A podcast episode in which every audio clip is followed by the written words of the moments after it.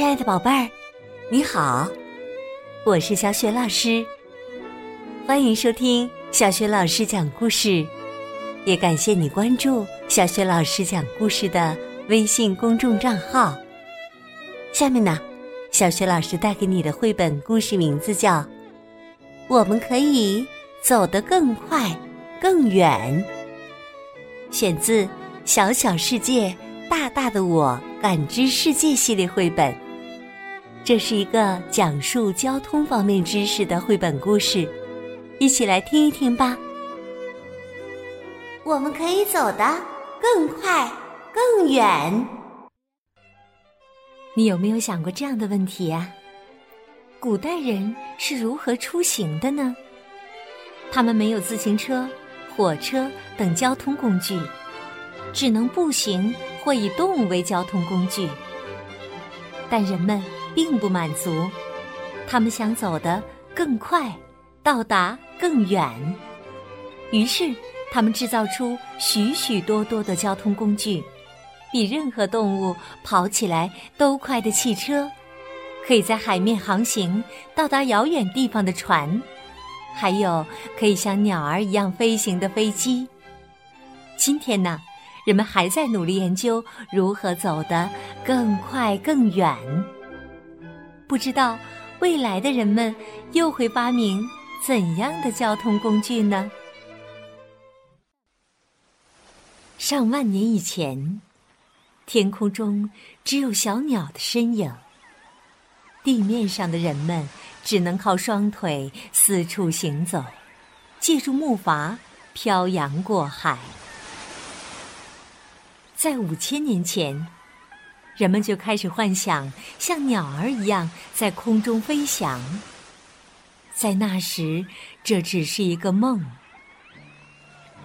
也是在这个时候，人们发现了轻松搬运石头的办法：把石头放在木头上，木头滚动的时候，上面的石头就会移动。通过这个办法。人们在后来发明了轮子，在海上，人们发现了更省力气的划船方法，把帆挂在船上。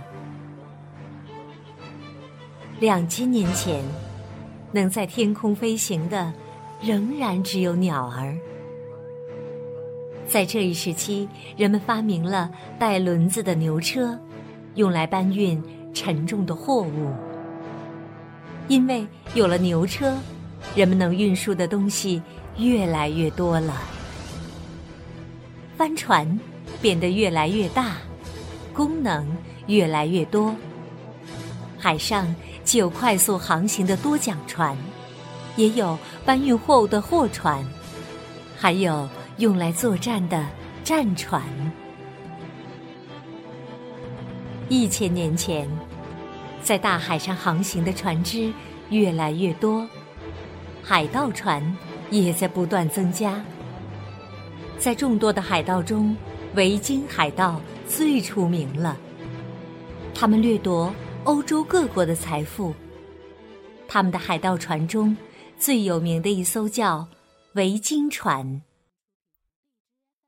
在地面上，人们发现马的速度。比人快，于是发明了马车。马车既能载人，也可以运输货物。人们即使带着沉重的行李，也能用比以往更快的速度到达更远的地方。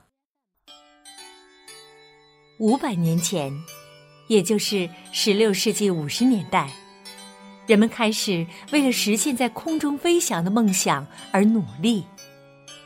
人们继续思考，怎样才能在空中飞翔？怎样找到比马车更快的交通工具？怎样在海上航行的更快更远？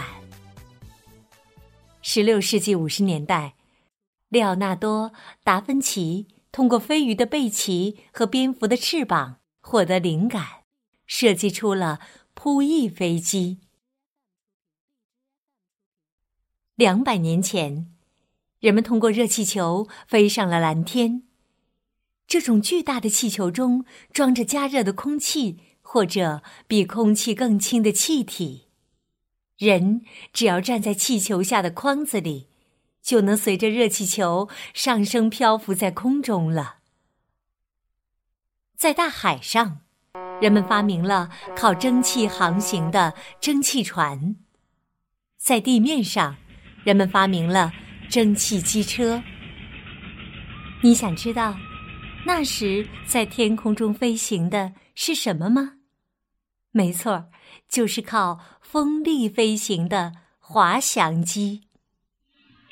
在地面上，汽车越来越多，自行车也越来越多。海面上出现了带螺旋桨的铁质船，还有可以容纳四千人的超级大船。十九世纪七十年代，以石油为燃料的汽车诞生了。大海上，运输石油的输油船出现了，潜水艇也开始在海中航行。现在，人们不再靠水力来运行船只了，因为油燃烧后可以为所有的交通工具提供动力。一九零三年是不平凡的一年，在这一年，莱特兄弟发明了真正靠机械力量飞上天空的飞机。这一时期，乘海船去遥远国家旅行的人越来越多。地面上，火车也出现了。在这一时期，韩国第一条铁路修建成功，街道上。也出现了四轮车的身影。时间不知不觉到了二十世纪三十年代，大型载客式飞机开始在云霄中穿梭，地面上也出现了各式各样的小汽车，能够装载飞机的巨大航空母舰也开始在海面上航行。二十世纪五十年代。高速的喷气式飞机诞生了，外形像大蜻蜓的直升飞机也开始出现。在韩国首尔的大街上，出现了黄色的出租车和公共汽车。韩国制造的自行车也开始闪亮登场。这一时期，日本人发明了速度远远超过普通火车的高速列车。二十世纪七十年代左右，人们开始探索宇宙。一九六九年，美国阿波罗十一号到达了月球。这一时期，海上出现了各式各样的船只，有的专门捕鱼，有的专门运输货物、石油，还有的专门运输飞机呢。这一时期。韩国开始自主设计制造汽车。到了二十世纪八十年代，人们已经可以乘坐飞机去世界上其他地方了。这一时期，人们还实现了乘坐宇宙飞船前往太空的梦想。马路上到处都是小汽车，地下也开始运行地铁。人们创造了宇宙空间站。让飞往太空的宇宙飞船有了落脚点，人们发明了靠电能、太阳能运行的汽车，人们还发明了游艇和观光潜水艇。从古至今，人们一直在为一个目标而努力，走得更快、更远。社会继续发展，未来的人类或许能发明出穿越时空的。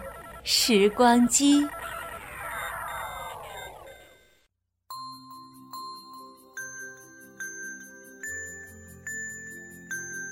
亲爱的宝贝儿，刚刚你听到的是小学老师为你讲的绘本故事。我们可以走得更快更远。这是一个讲述交通方面的绘本故事书。小学老师给你提的问题是。你都知道哪些交通工具呢？如果你想好了，别忘了通过微信告诉小雪老师。小雪老师的微信公众号是“小雪老师讲故事”，欢迎宝爸宝妈来关注。微信平台上既有小雪老师之前讲过的近两千个绘本故事，还有小学语文课文朗读、原创文章、丰富的活动。喜欢我的故事、文章、朗读的课文。别忘了随手转发，让更多的孩子受益。我的个人微信号也在微信平台页面当中。好啦，我们微信上见。